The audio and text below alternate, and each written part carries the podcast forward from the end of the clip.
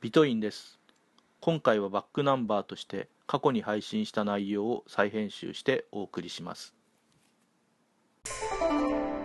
12月23日収録です。晩酌の焼酎もお湯割りに切り替えた今日この頃。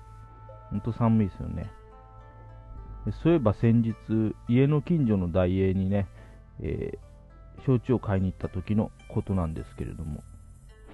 うん、俺、焼酎コーナーでどれを買おうか悩んでたんですよ。まあ、悩んでたと言ってもね、いいチコにするか、パックで麦焼酎にするかって程度の悩みだったんだけどもね。あ、パックで麦焼酎っていうのは、大英の自社開発ブランドの焼酎で、でもちゃんとした本格焼酎で、でも一升のやつがね、紙パックで1000円だから、ついつい普段はそれを買ってしまうわけですよ。イチコはその1.5倍ぐらいするからね。毎週買うとして、それ毎週500円の差っていうのは大きいでしょ。まあ、それはさておき、その俺が悩んでる時にね、俺より前にその焼酎コーナーにいた一人の女性がね、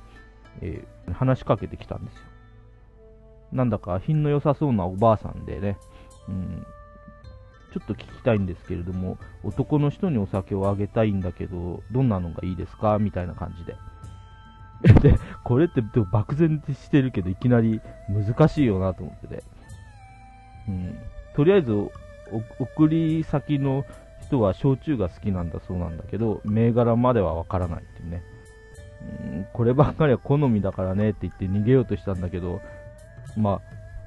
それはそうでしょうけど、お酒の好きな方が選んでくださったのなら、喜んでくれると思いますのでお願いしますとまで言われてしまって、うん、でも俺は貧乏舌ですよって、普段は この安い焼酎で、給料日にせいぜいいチコ程度ですよっていうか、うん、言ったんだけど、まあ、それでもいいっていう感じでね。うん。まあ、だから、実は詳しくないですよと正直に言った上でね、まあ、香類よりおつ類のがいいだの麦や米だと癖が強いので、うん、俺は無難な麦がおすすめですよとかね、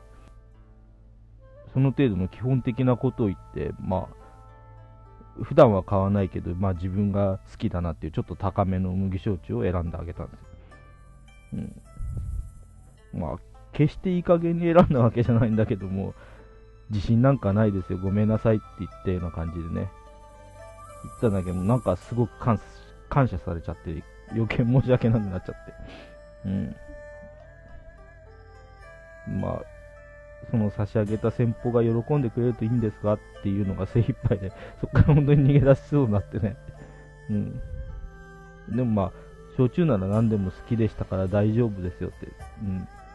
何でも好きだからといっても適当に選んだものではないから喜んでくれるはずですとまで言われてね。まあ、その後そのおばあさんが、うん、まあ、話してくれたんだけども、その焼酎を送るっていうのは、半年前ぐらい亡くなったご主人で、その日、だか次の日ぐらいが、ご主人の誕生日なんって。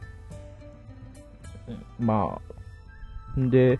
普段はそのご主人が自分でね、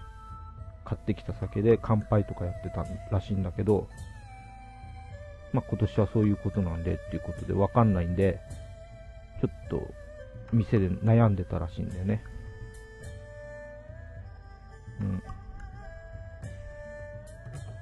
うん。まあ、おばあさんのご主人が喜んでくれたかなっていうのは、ところが心配ではあるんだけど